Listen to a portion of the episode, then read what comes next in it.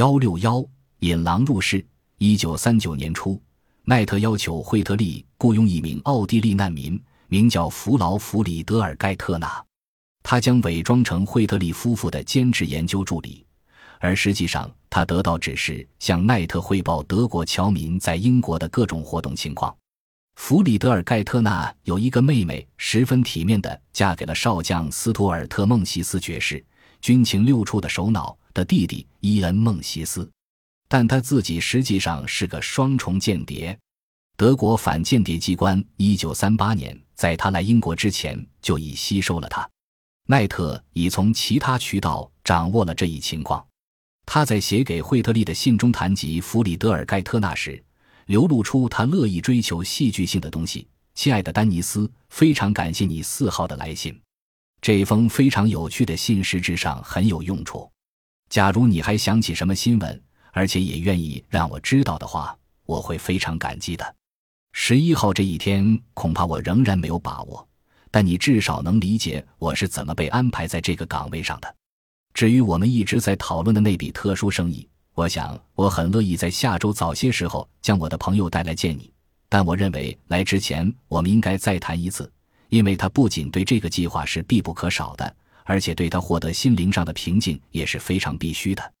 不应该让他怀疑这份工作是没有任何实际意义的。如果近日有空的话，我会打电话给你的，看看我们能定下些什么。共祝一九三九年万事如意。你忠实的马克思。一月十一日之前，弗劳盖特纳与惠特利夫妇相见了，但奈特从未告诉他，他是一名双重间谍。我亲爱的丹尼斯，我非常想说，万分感谢你。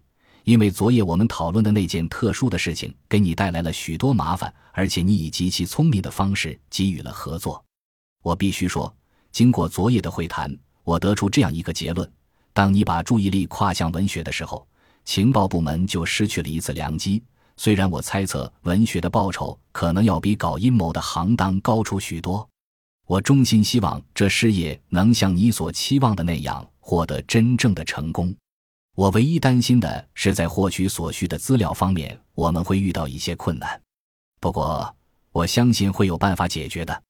同时，你当然应该接受我真诚的谢意，而且你又有了一位朋友加丹尼斯·惠特利米。最美好的祝愿，你忠实的马克思。这种坦率的书信突出的表明军情五处是多么的疏忽和多么的不成熟。一九三九年三月前。弗劳盖特纳已愉快地在惠特利的家里落了脚。